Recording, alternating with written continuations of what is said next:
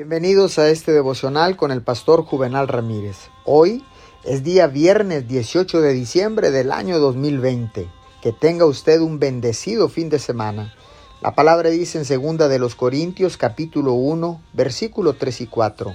Alabado sea el Dios y Padre de nuestro Señor Jesucristo, Padre misericordioso y Dios de toda consolación quien nos consuela en todas nuestras tribulaciones, para que con el mismo consuelo que de Dios hemos recibido, también nosotros podamos consolar a todos los que sufren.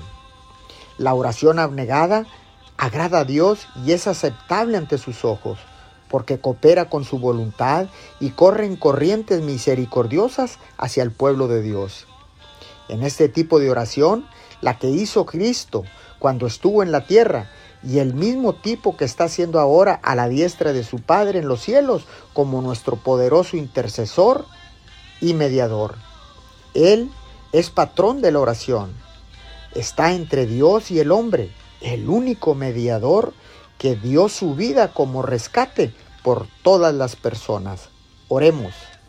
Amado Dios, gracias por amarnos tanto hasta el punto de dar a tu único Hijo para que pudiéramos vivir contigo eternamente en el cielo. Te damos gracias en el nombre de Jesús. Amén y amén.